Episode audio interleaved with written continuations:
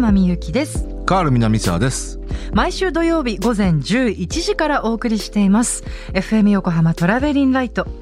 この番組内で毎週いろいろな切り口で洋楽をご紹介しているヒッツボックス。今回は月末恒例歴代全米ナンバーワンヒット特集でした。しかし、はい。改めて思ったんですけど、はい。えーこれって、えーナンバーワンヒットって、はい。ある意味有限じゃないですかでもええええ。毎週生まれてるわけじゃないですか。はい。だからある意味無限でもあるんですけど。そうですね。本当だ、まあちょっと哲学的な話なんですけどね。ですね。これあのー大体今まで紹介したもうもう要はほぼほぼ9年間ね丸9年、はい。今まで紹介したはい。ナンバーソングで覚えてるんですけど、え。あのーあとどんぐらいあるんだろうね。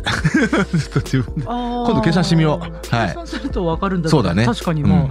そうですね。えっとね一応ね、うん。今現在まで要はまあまあ一応55年以降のねロックエラーと言われる時代のはい。ナンバーワンヒット、それ以前までやるともうちょっとああんまりの収集つかないんで、ほうほうほうほうほう55年以降のはい。ナンバーワンヒットを一応対象にしてるんですけど、今現在まで大体何曲かっていうと多分1300曲ぐらいあるんですよナンバーワンだけで。うーん。だからまあまだまだまあ要は芳醇にありますよってことですね。芳醇にありますね、掘っても掘ってもありありますね。よかった。はい。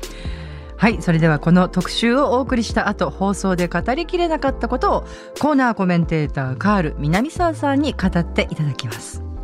それではまず2021年10月30日に放送したヒッツボックス月末恒例歴代全米ナンバーワンヒット特集お送りいたしましょう。時刻は12時38分 FM 横浜から生放送でお送りしています。トラベリンライト。この時間は60年の歴史の中のポップソングからよりすぐった名曲を様々な切り口でご紹介するヒッツボックス。一曲一曲を詳しくご紹介してくださいます。コーナーコメンテーターのカール南沢さんです。こんにちは。はいこんにちはカール南沢ですまあ織さんがコーヒーゼリーだったら、はい僕はソフトクリームだねあ、ソフトクリームね。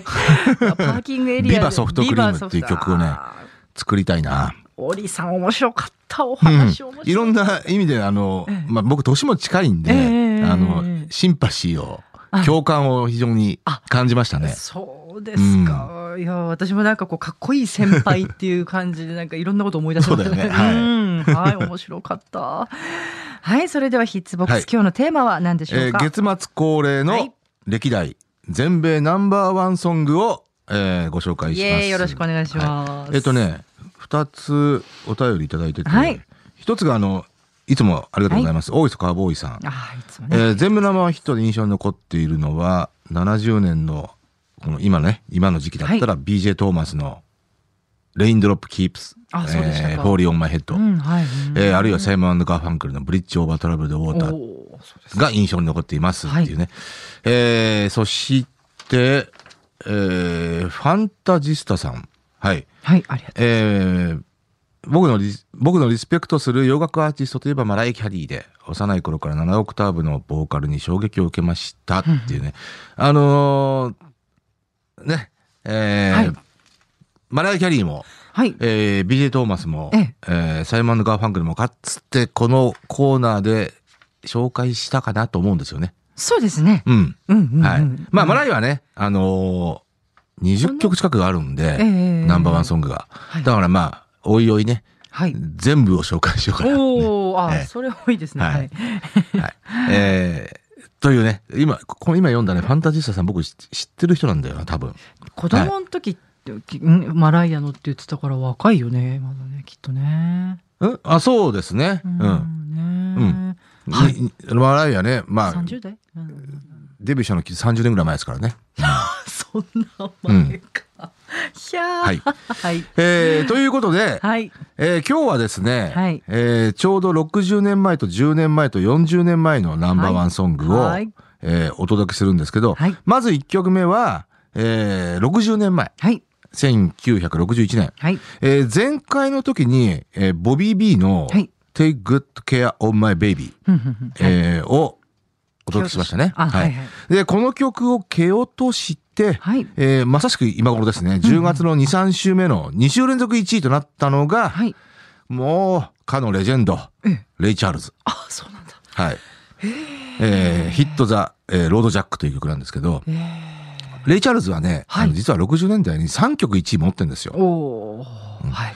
まあ、かの有名な、我が心のジョージア。はい。うんえーそして、えー I Can't Stop Loving You。はい。おお。えーそして、今からお届けするこの曲はい。はいヒットザロージャックね。ですね。はい。はい。ちょうどね、あの、くしくも、先月かな。うんえっ、と、まあ、その60年代の ABC パラモント時代の曲を中心とした、えええー6枚組の CD ボックスが出たんですよ。おお、そうなんですか。うん。結構90年代の音源まではあ網羅した。はい。はい。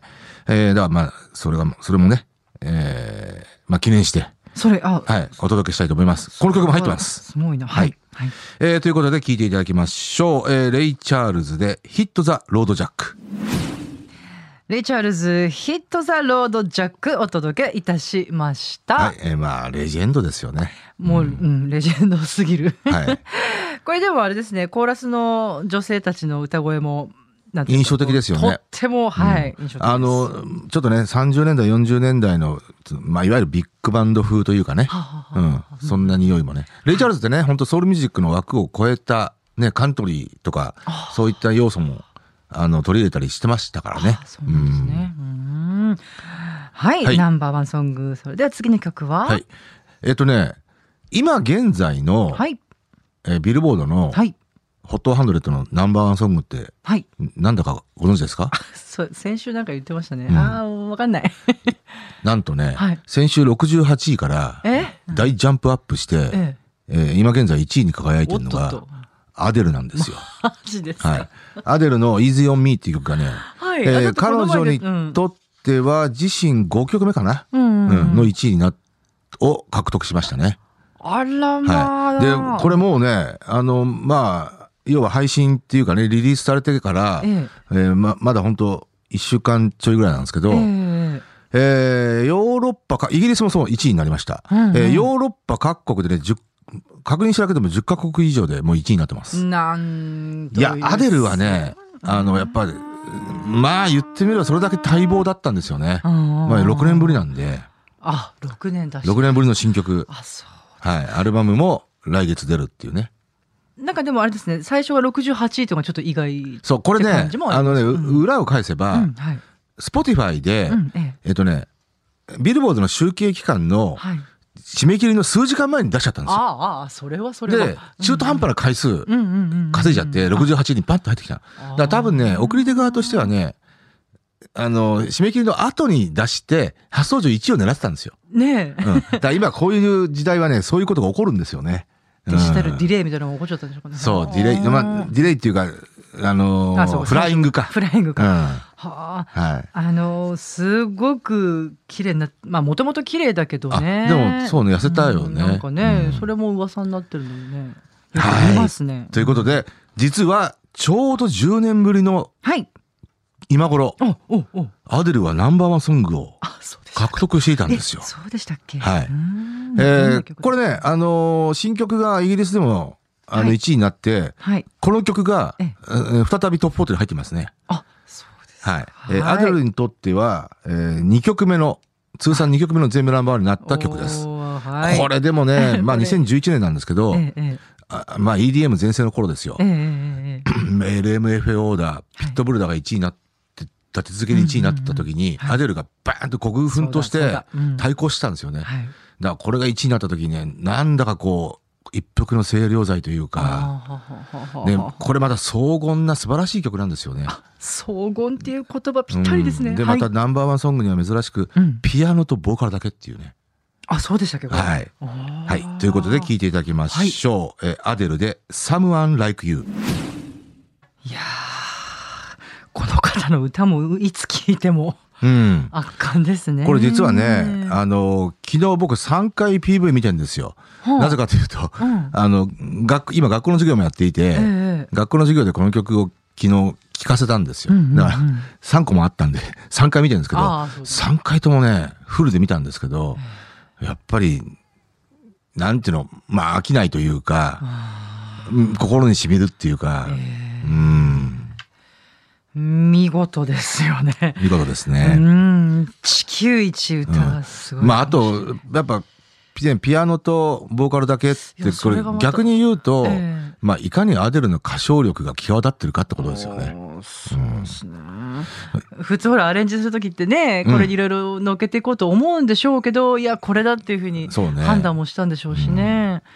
はあ。はい。まあ、あの、前、前作ですね。えー、21っていうね、はい。えー、10年前のアルバム、まさに彼女がからの21歳の時。はい、ナンバーワンヒットでした。港区のリリーさんがアデルが10年前とか時の流れが早すぎて。そうね。てんてんてんまあ、 Rolling in the Deep っていう曲でね、はいあの、大ブレイクしてますからね。はい。はい。まあ、その前に実はアルバムはあったんですけどね、19っていうね。あ、そうそうそうね。うんそれもあってね。はい。はい。いやー、ほんと聞き入っちゃうな。次になかなか。はい。はいいけなくなっちゃう。はい。ということで続きまして、のはい、今からちょうど今度は40年前。はい。はい。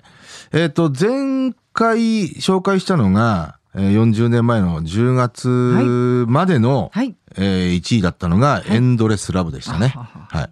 なんと九州ね。1位ね。ね。はい。で、これを、えー、け、をとして、はい。10月の3週目から3週連続、まあ結構な1位ですね。となったのが、要はいちょうど今頃です。はい。クリストファー・クロス。おお、うんなんとなんと。えーこれも、いいなはい、はい。彼にとっては、ええー通算2曲目の全米ナンバーワン。そうなんだ。はいえーこの前年80年にセーリングっていう曲がね、はい1位になってますけえど、ー、ね、くしくも、先ほどね、アデルが、はいえー、21っていうアルバムね、はい。1年間トップ10に在籍していて、ええーーよに2012年のグラミー賞で、まあ、とほぼほぼ主要部門を独占したっていうね、はい。えー実はクリストファー・クロスもう、ん新人の年にうん。主要部門を独占したんですよ。そうだったんだ。そう。実はし、ね、そういうのってなかなかないんですよ。あ、そういうも、そういうものなんですか？はい。ましてや新人、主要部門の一つがはいニューアーティストなんで、うんうん。あ、そうかそうか。うん。だから例えばビートルズででも、エルビス・プレスリーでもえ、ええーマイケル・ジャクソンでも、チャンスは一回の、 New Artist は取ってないんですよねう。んうんクリストファー・クロスね。はい。そういうエピソードもあるんですね。はい。うんえーそうですね、えー映画の主題歌となったはい、ミスター・アーサーというね、はい映画の主題歌となった作品です。まあ、いわゆる AOR の代表的な作品にもなってますね。うんうんはいえーでは聞いていただきましょう。これね、日本語タイトルでご紹介します。はいはい。えークリストファー・クロスでニューヨークシティ・セレナーデ。さあ、いかがでしたでしょうか、はい。まあ、60年前と10年前と、はい。えーと、40年前か。うん、あ、そうね。うんはい。ですね。はい。はい。えーのナンバーワンソングね。はいあのーそう、ゆ意外だったのは、ええぼ僕ね、今回こうやって10年前っていうね、はい。えーアデル、そうか、このアルバム、うん。えー全世界でもううん千万枚売れたアルバムなんですよ。でビルボードのヒトヒットチャートで要は1年間トップ10にいたっていうね。う。ねえしかも1位を何度も何度も取ってるっていうね。そんなアルバムで、まあ EDM ムーブメントにもええうとにかく、まあ孤軍奮闘して対抗していたっていうね。あーええ結構つい最近のような気がしたんだけどう、んうんうん。わかりますよ。うん。あれ、まあそうか、10年経ったんだっていうのにちょっと衝撃を受けて、神奈川区のけいちゃんさんがね、このコーナーにアデルが入ってくるなんて、しかも、うんえ2曲目のナンバーワンと、そうだねりゃ自分も年取るわけだわと。そういうことか。うん。そう、じゃあちなみにね、あの、本編でも言いましたけど、1曲目のナンバーワンは、まあはい同じ年ですけどね、2011年のはい春ぐらいだったかな。うんうんえーローリン・イン・ザ・ディープですね。はいはい。これもまたね、ちょっとあの、不思議な雰囲気の、ああ、ただ、やっぱり、んやっぱり荘厳でしたよね。この曲も。そうね、うんそうね、そうね。うんあとやっぱこの時代、その、はい。EDM がそんだけ席巻していたっていうことに対するこうコントラストとしても、いやなん、かこうアデルはね、多分それはそんなに意識はしなかったと思うけどね。あまあもちろん、うんあの、受け手側はね、受け手側はコンソラコントラストはあったと思いますけど。なんかね、ううんんうんまあ確かに猫も杓子も、うん。EDM っていう雰囲気が特に2011年はあったんで、あそうでしたっけね、うん、いやなんかそうその荘厳さがなんかさ際立つっていうかさ。そうですね。感じしましたけどね。うん。確かに。いやでもあと面白かったのはボーカルとピアノのみだったとあはいはいはい。いうこのあそういやそうそうじゃんねっていうね、多分ね、だその1300 1300曲ある、うんうん。えー全米ナンバーワンソングの中で、うん。ボーカルとピアノだけってこれ曲が唯一だと思うんですよ。ね、あとそのピアノじゃないにしても、まあだまあ、ギターと歌だけとかなんかそういうのがあるのかないとやか、ナンバーワンソングではないと思ううな。ん意外とね。楽器一つとボーカルだけっていうのはね、多分ないと思うな。意外とね。ボビー・マクファーリンの Don't Worry Be Happy でもやっぱり、あー。まあ、パーカッション的なもんと、うん、あ。れはとかボーカルだけかな。あれって何、自分？ん？いわゆるそのなんボイスパーカッションみたいなそうそうそう。だからまあ、言ってみればアカペラみたいなもんですよね。うん。まあそんなね、だから全米ナンバーワンだけでも、まあいろんな切り口はある、あるわけですよね。そうですね、いうん。やあとさそのなん全米ナンバーワンになるようないい曲書きたいな書きたいなって思うでしょ、うん。まあもうまあほらそういういい曲書きたいなってねう、うん。んまあでもそうそうやって1300曲ってこう生まれてるんだなって生まれてますね。ね一応まがいなりにもね、毎週生まれるわけですから。そうね、うん。そうね。もちろんあ毎週新たに生まれるええ。とは限らないですけどね。ええもちろんなんか何週連続ってのはあるから。ただ一応毎週生まれてますからね。まあそうですねいやだってほらこんだけやり尽くされた曲の作り方で、ね。なんかいい曲なんて書けんのかなとか思うけど、まあそういうね、うん、まあでもそれはね、まあ日本もそうだけど、まあ世界的にもそうですけど、うん。もうもはやいい曲っていうよりは、まあ例えばまあいいアレンジなのか、まあまあ組み合わせですからね、うんいろいろね、うん、そういう、ねあるいはまあそうだね、あのな2週も3週もしてうん。何かをモチーフにしたアレンジとかね、うん。あうん。まあね。いうことに今はもうもうそうなってるよね。うん、単純にこう歌メロがいいとかそういうことじゃないですからね、ん。そうだね。はい。うん、もうなんていうかねこれはあのまあ愚痴というかなんていうかはい。うんもう今本当に特に2000うんと21世紀入って以降ねあのままあ大抵の曲はもう貴重感を感じるよね。ああ、貴重感って要はデジャブーの既視感っていう言い方があるん。だけどそれの見るっていう字をまあ聞くに変える貴重感。うん。だからそそれはね、まあ、メロディー枯渇説っていうところに行き着くん。ですけど、まあそうねなかなかそれ否定しづらいところありますね。だからまあ言ってみればね20世紀よりも21世紀のサウンドクリエイターは大変だよなと思いますよねそういう意味ではね。あるかもしれない、うん。まあマジで。常々思う、ねね、うん。そのメロディーメーカーっていう感じになるとまた大変ですよね、うん。特に。そんな感じがするな。はい。だからまあそれはねまあ何か高い作があるのかどうか僕は分かりませんけど、ね。うん。まあ、いろんな組み合わせで、はい。はい。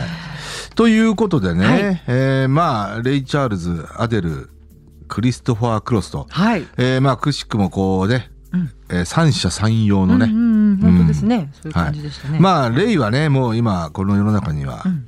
いないですけど、あ、はい。はい。うん、あそういえばレイ・チャールズといえばえレイって映画見た、あ、見てないよ、ごめん。うん。えもうこれも15年ぐらい前か。亡くなる直前だったんだよね。あ、そうですか。これ見た方がいいと思いますよ、あ、そまあ、まあ、見れるか。うん。あのいろんなあのね、えーアーティストの例えばティナ・ターナーもあったじゃないですか「ティナ」っていう映画が、あうん。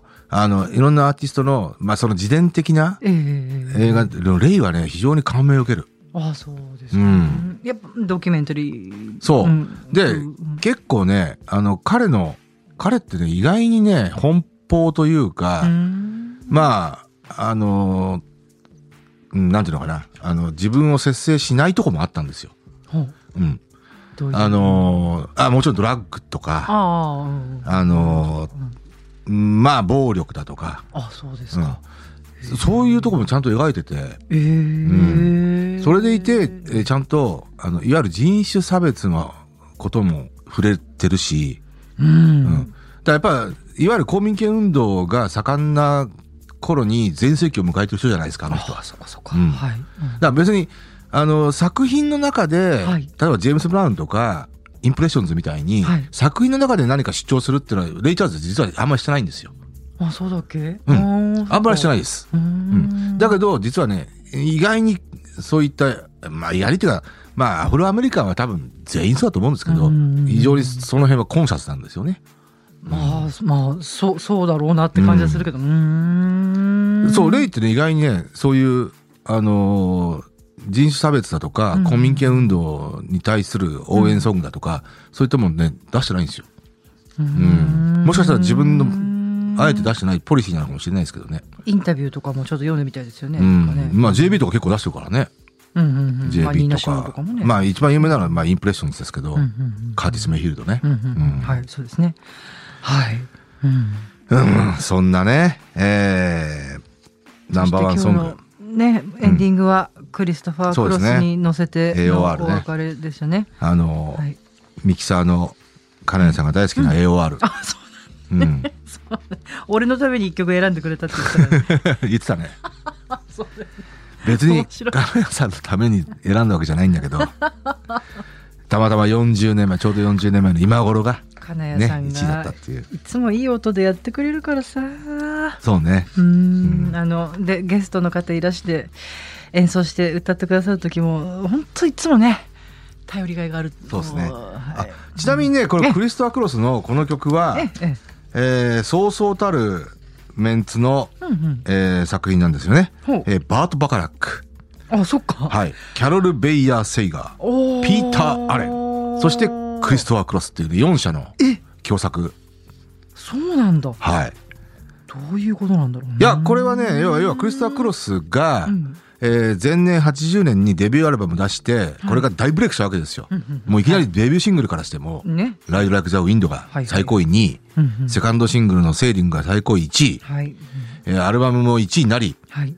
グラミーを取り、はい。えーここでもういきなりステータスが上がるわけですよ。うんうんうんそうすると、クリストクロスの次の新曲っていうんで、こういう人たちが、要は職業作家として、あの、作品を提供するっていうね。ランクが上がったするんだなと思ってこういう人たちってもうねあ、すると思いますよ。ねう。うんんはいはい。うんうんというね、まあ、まあ、クリストファー・クロス自体がね、まあ、シンガーソングライターでもあるんで、んまあ、彼の名前もちゃんと入ってますけどね。はいうん。はい。えー今日はそんな三曲でしたけれどもね。はい。はい。えー、ということで、えー、まあ、のんちゃんもいないから、のっちゃんも今日またいないんですよ。うん、またちょっとね、詳細なお話は来週にしますけど、来週、来週は、だね、来週もね、飛び出しない。あのじゃあ再来週なのかな。寂しい。寂しい。まあまあまあ、でもね、ひ一言、一言だけ言う、言う、言うとすると、結局毎週同じこと言ってますけど、ええコミさんはコミショですわ最高ですあよただね、今週ね、放送なかったんだよね。ああ、そんな日もあるんですか？そう、あのね、政見放送があってこれ NHK なんでう、んうんうんうん。あ、の、まあ、イレギュラーでね、ああ、そうですうんか。うん政見、まあ、それは、はい。あの、仕方仕方ないなっていう。はい明日ね、選挙ね。そう、明日ね。皆さん投票行きましょうね。vote for me ってね、シカゴも言ってますよ。まあ、はい行きましょうよ、ちょっと今回は。はいね。うん。あと、だなんだっけ、ボーっとなんとか、あの曲がありますよね。ある？はい。そう？いあの結構ね、あの、アメリカのミュージシャンは特に、うんうんうん。あの、選挙なんたらの歌、結構あるんですよね。あ、そうですか。うんやっぱり政治にコンシャスなんで、うんんもうちゃんと本当そういうこう作品として発表してる。そう。僕も一番印象に残ったのはもう、シカゴですね。シカゴの、えっとね、ベイビー終わったビッグサプライズの入ったアルバムだから、なな78年のアルバム。えっとね、シカゴいくつだろう シカゴってほら、アルバムタイトル全部数字なんですよ。だから、もう覚えきれ、覚えきれない。そうなんだ。78年のアルバム、シカゴ多分11だったかな。ちょっとそのぐらいなんですけどあー。そうなんだ。あはい全然知らなかった。そうなんだ。そうなんですよ。えー、で、アルバムを当時聴いてたんですよ。はい。もう高校1年ぐらいか。で、アルバムの中の一曲に、ボートフォーミーって曲があって。ボートフォーミーなんですね。まあ要は自分にうんまあ入れてくれた。うん、まあまあ、そうやって、要は、あの、いろんなことを啓蒙してるんですけど、うんうんうん結構ね、びっくりしたんですよ。あ、これ何この歌って思って。うんで、ボートって何だろうかと思ったら、調べてみたら、投票。じゃないですか。はいあって。で、よくよくいろんな、なとこで聞いてると、結構アメリカのミュージシャンで、んうんそのボートソングあるんですよ。うん、だから、うんへえと思ってね。テイラー・スウィフトとかもありそうだけど。ああ、そうね。テイラーはね、ことあるごとに政治的な発言してますからね。いい意味でね。もちろんね、うん。レディー・ガガもそうだしね、うん。あとびっくりしました。えカールさんが大学で専攻したのは、え何、はい。イギリス議会制？え何？何？そうね。さっき、政治のえ何？そう話。政治学ですね。政治学、はい。なんですって、でせんでも別に、そんな大したもんじゃないですよ。いやいやいやいやそれは、そこで触れるような話もない。はいちょっと意外だったんでねあ、そうですか。はい。はい。ということで今回のヒッツボックスは月末恒例歴代全米ナンバーワンヒット特集をお送りいたしました。曲も合わせて聴きたいという方は FM 横浜から毎週土曜日午前11時から放送しています。トラベリンライトでぜひこのエピソードの説明欄にラジコのリンクがあるのでそこから飛んでチェックしてみてください。それでは聞いてくださってどうもありがとうございました。ありがとうございました。